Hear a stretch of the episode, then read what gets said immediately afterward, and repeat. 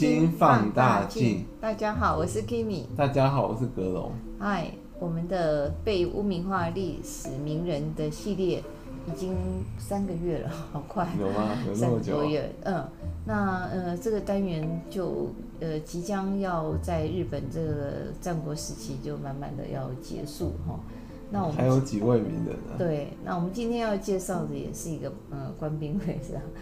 我们今天要介绍那个人是接续上一次的竹中半兵卫，他跟竹中半是并称两兵卫的人。我们今天要讲的是黑田官兵卫，他跟竹中的关联性是怎么样？他们并称为两兵卫，是因为他们是。那个他们是被这个评为那个秀吉统一天下那个最有贡献两大谋臣，哦，就帮他先帮他想了一堆谋略，然后让他能够顺利的那个夺得整个日本天下。是是，那他们两个人的交情如何？呃，上次讲竹中半的时候讲到，其实黑田家跟竹中家后来交情非常好，一开始可能交情那个可能因为可能就是那个。谋士之间可能有点多少有点互看不顺眼，有时候是说黑田官兵本来好像有有点嫉妒竹中半兵卫，是，对，只是后来因为竹中半兵帮了他大忙，所以他那个救了他，嗯，就是在他被那个荒木村从软禁的时候啊，本来那个信长是要杀他的，就竹中半兵卫帮那个帮他那个什么，就是说那个违反了信长的命令，没没有没有杀他，也没杀他儿子，还庇护了他儿子，嗯。就是他庇护黑田光兵卫的儿子，那个那个什么，对啊，所以说那个什么，其实从此之后，那个黑黑田官就黑田家跟他关系就变得良好。在竹中半兵卫那个早逝之后啊，嗯，因为半兵卫比较短命，早逝之后他也在庇护他的儿子，真的很不容易。一般来讲都是余量情节，因为他的儿子黑田长政啊，当时还有。等于说是被那个竹中被救了一命，真的是大恩。因为信长本来是要把把他们家的整个屠，因为他怀疑住那个黑田官兵卫那个那个等于说去投靠荒木村重，嗯，他怀疑他反反叛，是是。所以这个后来听说信长是想要惩处竹中半兵卫，可是他他先病死了。然后他他那个然后他那个什么在那个他那个生病的时候给他玩这一套，是吓死了。哦，玩好之后信长信长其实后来知道他他搞错了，可是他那个人就拉不下脸，所以所以他可能就他想要说还是还是想要惩处竹中半兵卫，觉得他就说违抗了他的命令。嗯。就算错也要错到底。对啊，对啊，对啊。这是织田信长的一个个性。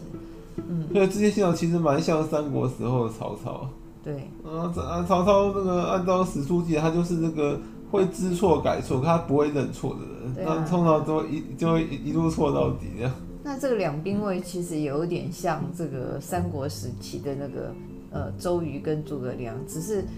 周瑜跟诸葛亮有余量情节，那这两兵卫倒是没有，而且有非常有情有义哦。那尤其是竹中对于黑田的一种没齿难忘的一个恩德，对啊，哦、真的很嗯，令人觉得 在战国时期很少有这样。在日本战国时代外号外号就是就是那个什么金枝孔明哦，然后真的你看果然哦，对他这个对比三国的对比三国时代的孔明是是是，那您。请帮我们介绍一下这个黑田官兵卫。黑田官兵卫，他叫他的名字叫黑田孝高，嗯，孝顺孝高来的高，只是因为他他跟竹中半兵卫都是秀吉的两大谋臣，所以说后来就并称为两兵卫。嗯，他那个他是日本战国时代，就是那个安土桃山时代的武将跟大名。嗯，然后那什么，他也是那个他是丰前国的国的人。他是丰前国的那个什么，他爸爸是那个什么，也是丰前国的。我们等下再讲好，先讲他好了。嗯，他也黑田官兵卫，他也是一个那个怎怎么讲，非常虔诚的天主教徒。哦，对，天主教徒。哦、对，可是黑田官兵卫其实就是谋士，就是比较贼一点，所以后来秀吉打压跟禁止天主教的时候，他他就马上放弃信仰。对，他本来是很虔诚的天主教徒，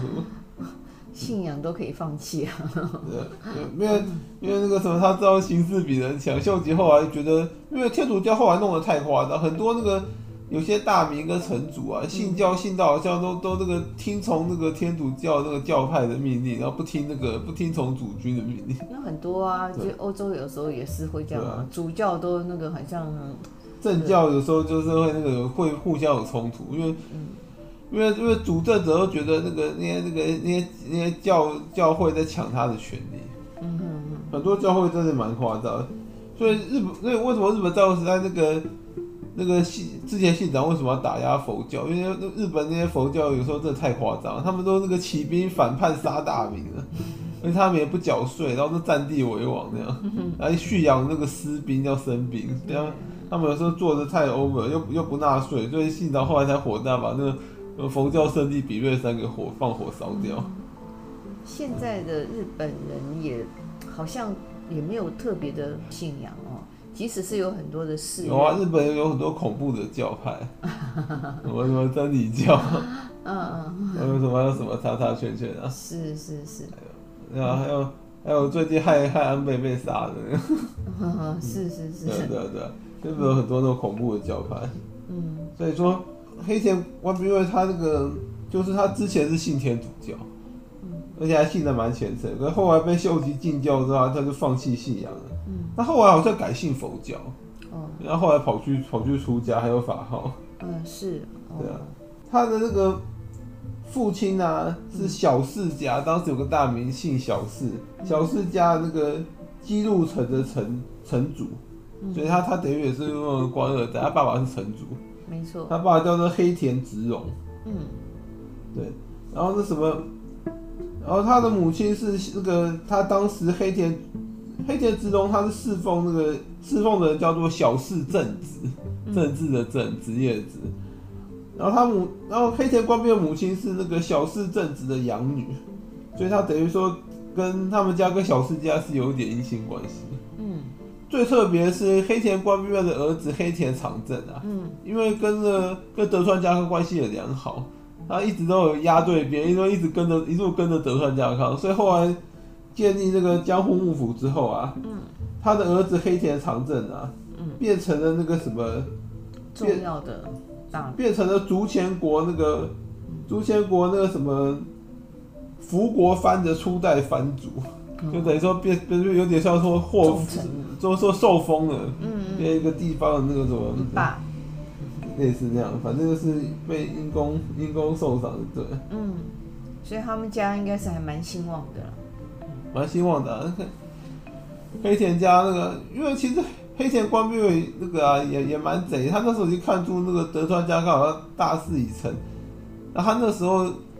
那他那时候其实怎么讲？丰关田那个什么那个什么关原之战的时候啊，嗯，黑田官兵其实没有帮没有帮那个他跟石田的死对头，所以他没有帮那个西军，他是他是帮东军的。哦，可他其实他也没有完全帮东军，我们后面会讲到。哦，对，因为他没有脱离过东军，他是属于名义上是属于德川家康那一派，所以后来官员打完之后，德川家康知道他有私心有搞鬼，可是也没办法惩处他。因为他他等于就是寄生在东军里面，然后来来来谋取实力，只是后来没有成功，因为官员之战一一天内就分出胜负了。哇，太快了！黑田官兵本来想要借官员之战来来尝试夺取天下，因为他发觉那官员之战那时候天下整个乱起来，他觉得他有有机会，然后他又打得很顺，他本来想要他就在官员开战前他就已经开始在动作。他很会打吗？他的军事能力？嗯蛮不错的啊，嗯，因为像那个秀吉后来去打中国，他在那个信长死前最有名是他水淹了一座叫高松城的那个城池，那个城池易守难攻，他放水把淹了。听说那个谋略就是黑田官兵把他想的，哦，用水攻把那把那个城给淹在水里，然后最后那个城主只能出来投在水中，出知道那个城主只好出来切腹切腹来投投诚。对，那个他他就是要，他就说高中城可以投降，然后可是他要求秀吉放过城中的那些居民，哦，然后秀吉那可是那个，然后然后他他愿意切腹，秀吉同意了这个条件，结果是真的有放过。对对，那就秀吉把高松城攻陷之后，才收到消息，那个明治光又发动了本能寺之变，他后来才用中国大返还撤退。哦他当然是瞒瞒着毛利家，因为他们如果让毛利家知道发生什么事，当然会追击他。是是是。听说毛利家本来是想要追击他的，嗯，可是因为那个，因为那个什么，因为有个很有名的叫做那个小岛川荣景，嗯，他他就是后来那个，啊，就是后来那个什么小岛川秀秋秀秋的那个什么，应该他们可能是有姻亲关系，嗯嗯，就后来反叛那个反叛，就是后来那个反反叛石田三成那位，嗯、对。他好像就是跟毛利，他毛利家的那个重要人士，他是跟毛利家说，给这个秀吉个面子，不要，就是我们不要去追击他，因为他觉得秀吉是有望能够夺取天下的。就是说那个不要说，因为追击他不见得可以，可以真的可以对他怎么样，可能会造成他麻烦，到时候他会对对毛利家秋后算账。然后对黑田官兵卫，他其实刚刚有讲到啊，他他真正名字后来改名叫黑田孝高，官兵卫等于有点像他的外号。嗯，他通称为黑田官兵卫。那那个丰臣秀吉会那么欣赏他，他的一个特殊的一个他的个人的一个特色在哪里？就是那个黑田官兵卫足智多谋，而且、哦、而且黑田家其实对秀吉有一个很大的贡献。哦，怎么说？黑田官兵卫他那个他后来出家的法号叫做那个如水源清。哦，嗯。嗯，其实这个蛮有禅意的，啊，对，像水一样，然后然后又圆滑清澈，嗯，是如如水源清，空中花，水中月，对啊，就是那种有点那个梦幻泡影的感觉，嗯，呃，金刚经，黑田官兵卫他是秀吉的心腹谋臣啊，哎，他擅长他活擅长活跃于军略跟外交的方面，他擅长军略跟外交，就军事谋略还有外交。嗯。所以他应该是一个足智多谋的一个很厉害的一个谋臣哦。嗯，你说德川家康非常的那个忌惮他，后来那个德川家康好像私下还跟黑田官兵卫说，那个就他跟秀吉那个。争夺天下决战那个小牧长久手之战，嗯，那一战的时候，黑田官兵卫没有在秀吉军中，因为被他派去然后做从事外交工作，哦，所以后来德川家有说还好那那一战你不在军中，不然恐怕我会战败。有可能的，对，他有特地去跟黑田官兵卫说，可见德川家康也是有看清他的一个能量能力哦。对，他们都很世人之名。德川家其实那个蛮蛮蛮，因为他底他他德川家就有很多那种擅长谋略的谋谋臣，嗯，所以他其实蛮就说怎么讲，蛮尊重跟忌惮其他家的那个谋臣的。嗯，后来那个上杉景胜啊，在官员之战，他他等于是前导战，他率先那个起来起兵讨伐德川家康啊。后来官员战败，德川家康也没有把上杉家灭，因为他好像。蛮忌惮那个上上杉景胜那个手下第一重臣那个直江兼续的，oh. 因为他觉得那个人很有能力，他如果硬打上杉家，搞不好会搞不好会吃大亏。然后后来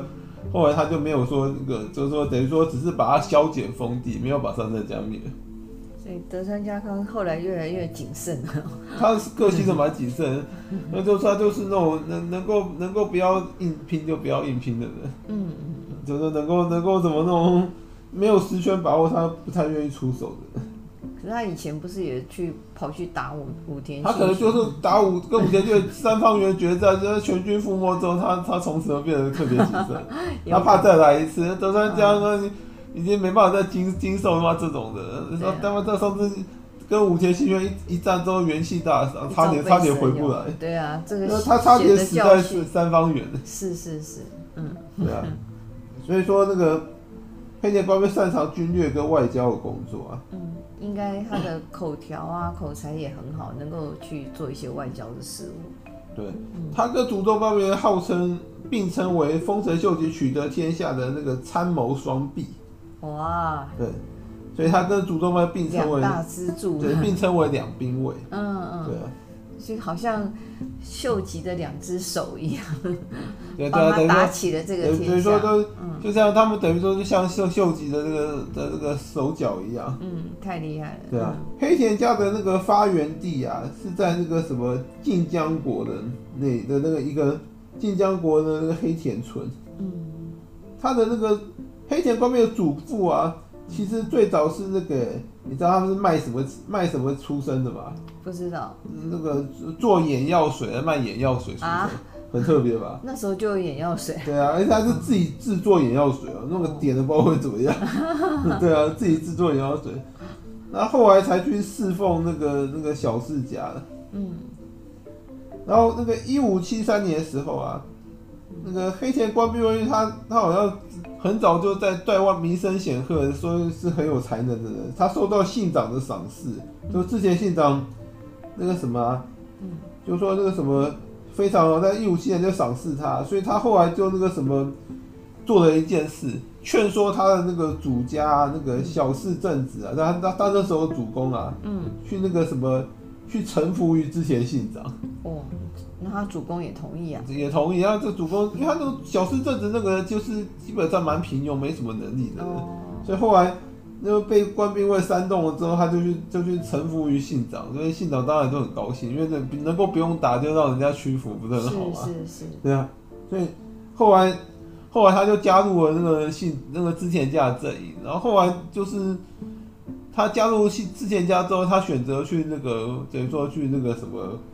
等于说去去那个加入那个秀吉的那个阵营，嗯嗯嗯。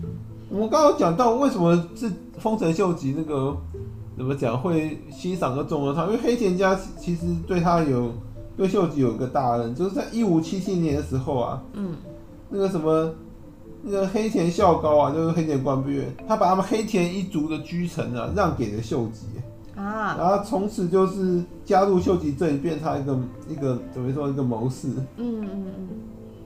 嗯，然后一五七八年，就是隔年的时候，发生了一个黑田官兵为人生的一个转捩点，就是他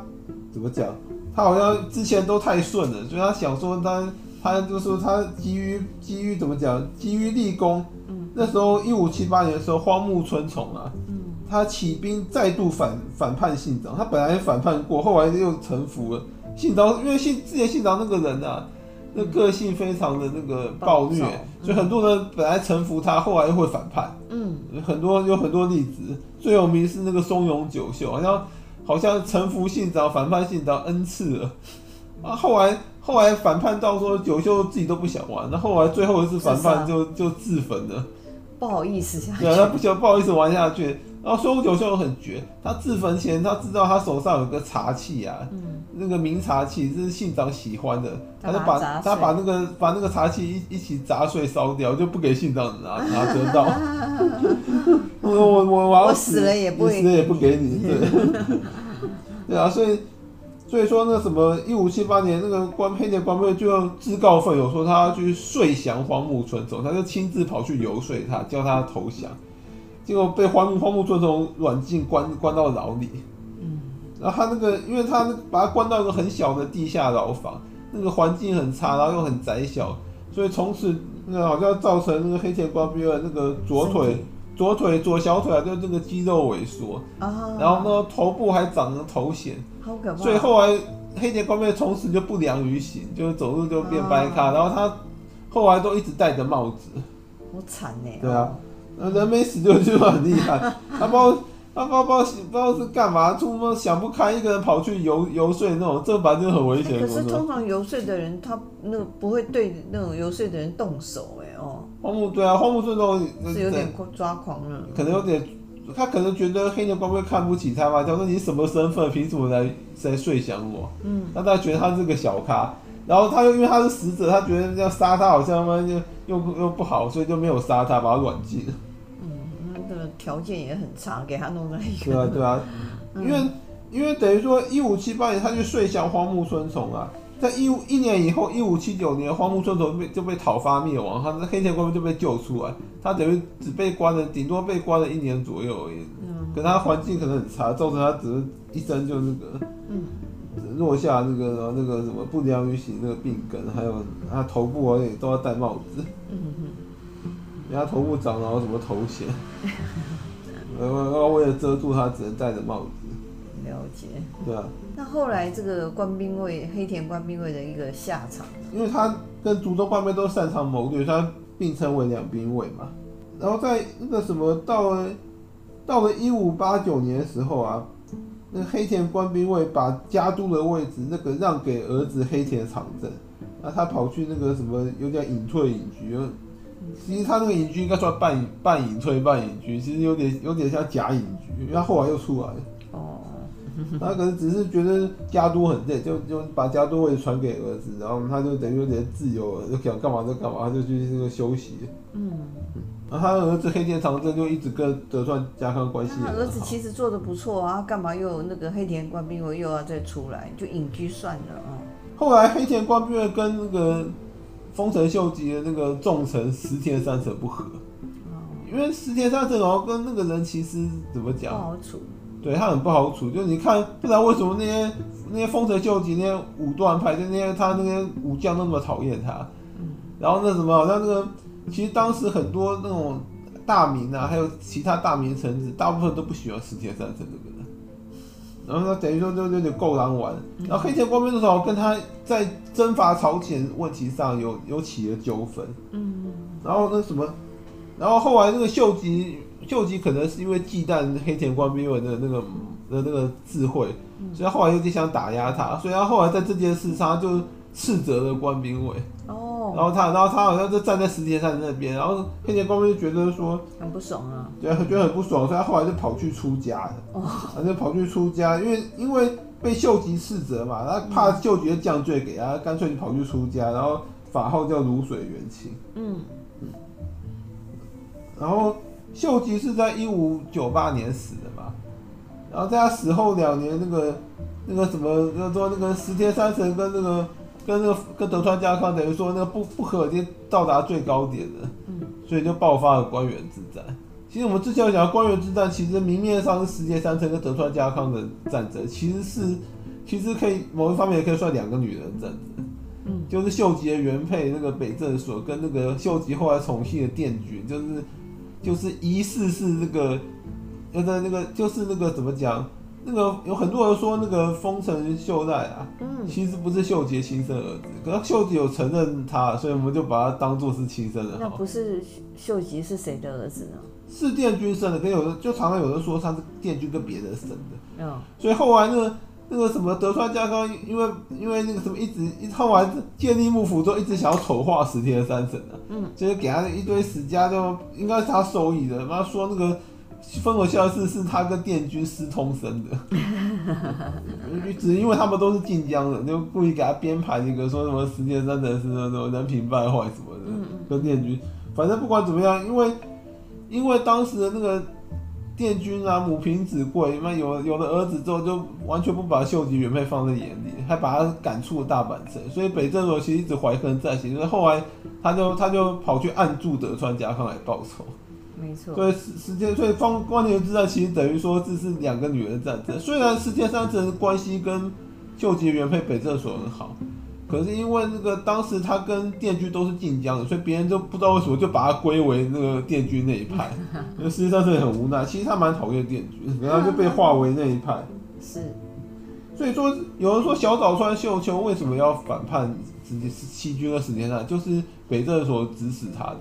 因为他从小是北政所抚养长大，嗯，然后那什么北政所好像写信给他，叫他叫他帮有这个恩，叫他帮德川家康，没错，因为他要报仇，因为电军弄得很绝，把他逐出大阪城，这也是太夸张。然后 北政所觉得丰臣政权是他跟秀吉那个亲手建立，他说既然你你要这样子玩，那么那我等于是小三哎，对，他说我 我得不到我得不到我就毁了他，所以他他就亲他然后亲手把丰丰臣政权给摧毁，嗯，不要让殿军那个坐享其成，嗯。所以刚刚，所以刚刚讲到一六零零年爆发的关原之战嘛，其实爆发关原之战前夕啊，虽然黑田官兵卫跟石田三的不和，可是可是其实听说啦，官兵卫是有私下去警告石田三成，就有点像给他个忠告，跟他说，因为当时不是当时石田三成的想法很好，他他当时跟了上山家直江兼续的好朋友嘛，所以他跟直江兼续联合，他们想了一个。天下谋略，就是说上三家先起兵啊，说要讨伐德川家康，说他反正反正是不仁不义，要要找罪名很好找啊。嗯，然后这时候德川家康当然会火大，就会集结军队，率兵那个嘛，往东北方移动，要去讨伐上三家，因为人家都起兵起兵讨伐你嘛。然后这时候德川的人就会往东北移动嘛，嗯、然后大阪那一带就空下来，然后实际上在大阪起兵，就等于说南，就说就等于说西北夹击，就是上杉家从北方，然后对不对？然后实际上从西边有两面夹击德川家康，这个谋略是很好，可是可是那个黑田官兵跟那个就在石田三成动之前就跟他说，你这个谋略已经被那个德川家看识破，识破看穿了，他说。谋谋略是好谋略，可能已经被人家看破，就就不是好谋略，就劝他不要这样做。其实世界上的好朋友那个大谷吉继啊，在官员之战爆发前，又有劝过石田三成，叫他不要做。他跟世界三成讲了讲了讲了三个词，嗯，没有胜算，没有胜算，没有胜算。哦，老师讲三遍啊，很重要。然后有跟。大谷吉继那个人蛮，其实应该蛮有能力的，因为丰臣秀吉曾经曾经那个赞扬他说，给他十万兵马，让大谷吉继率领，他可以纵横天下。哇，你说他他是一种很有能力的人。那那黑田官兵卫，黑田官兵卫那时候就趁着趁着官员之战，他那时候已经看穿关原之战就是一定会爆发，因为石田三成那个人等于跟德川家都是箭在弦上，不得不发。嗯，等于说当时。就他们两，就是他们两个不想打，那局势也推着他们一定要打这一仗。嗯，所以当时很多人都是想要靠他们决个胜负啊。对，所以各方势力都在暗推他们。抬轿的都已经对啊到位了。而且世界上的是等于说德川家亲自选定的对手，他就让一些清风城的势力聚集在他麾下，他一次把他解决掉那样。他后面要夺取天下就很容易夺，所以说那个什么。等于说，对啊，等于官兵卫就是趁他们官员之战爆发前夕，他就开始部署，他就开始谋取实力。他率领大概九千多的黑田家的军队啊，就开始那个开始那个征讨九州，他想把九州夺下当根据地来来那个来来夺取整个日本。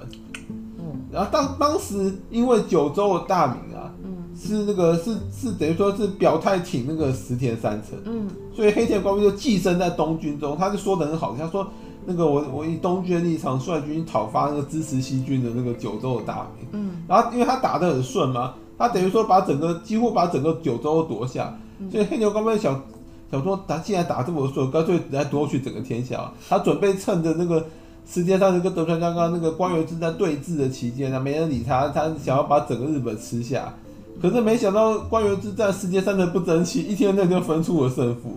所以就这完了。对，黑田官兵卫这后来就去跟德川家康表态，他放弃争夺天下。然后因为他打着东军的名号去讨伐支持西军的大名，所以德川家康也没办法惩处他，后来只能这样就算了。嗯哼，而且他儿子又是又是又是那个。等于又是德川家那一派的黑田长政，他怕惩处他爸爸，搞不好会引起他那个、嗯、那不满或者什么，所以后来德川德川家想算了，反正他们官兵黑田官兵都表态不争夺天下，不跟他争了。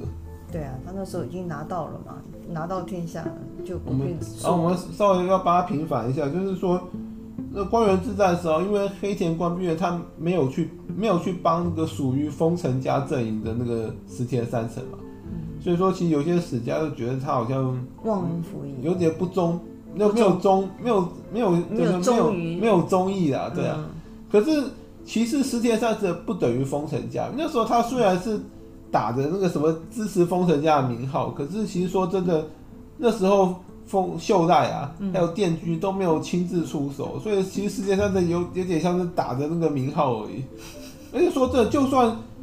黑田官没有帮西军，我觉得也是正常，因为当时当时秀吉都那样对他了，嗯，都为了那个为了是为了都都斥责他，而且都记都猜忌他，把他逼出家了，嗯，你说他我干嘛还对秀吉忠义？嗯，而且而且说真的，那个他没有去，他没有真的直直接直接举兵讨伐石田三成就算客气，然后跟他关系又那么不好，所以这一点我们就是要为他做一点平反。对，时间关系我们要讲到这，好，谢谢大家，拜拜，拜拜。